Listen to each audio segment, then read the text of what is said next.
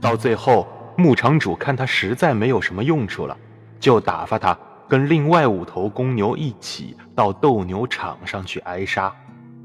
这头牛虽然对母牛忠贞不二，可它并没有沉迷于他那点小爱情里面不可自拔。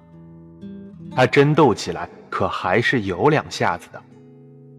在场上，他斗得果然很出色，很受观众们的喜爱。所有的人中，对他最佩服的，还要数最后杀了他的那一位。杀了他的那一位，在行当上叫做剑手。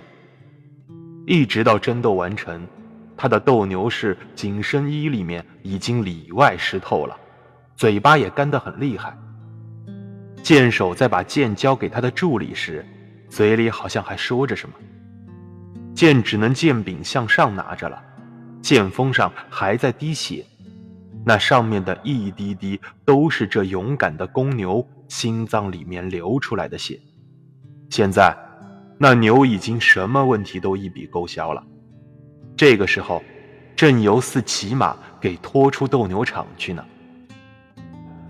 哎，这就是那传说中比利亚马约侯爵的那头怪牛，就因为他对母牛忠贞不二，不肯去为别的母牛配种，爵爷就只能把他打发掉了。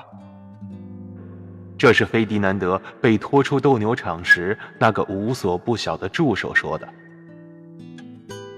听完这助手的话语，剑手也同时回应了一句：“啊，是啊，我们做人恐怕也都应该像他那样忠贞些才好啊。”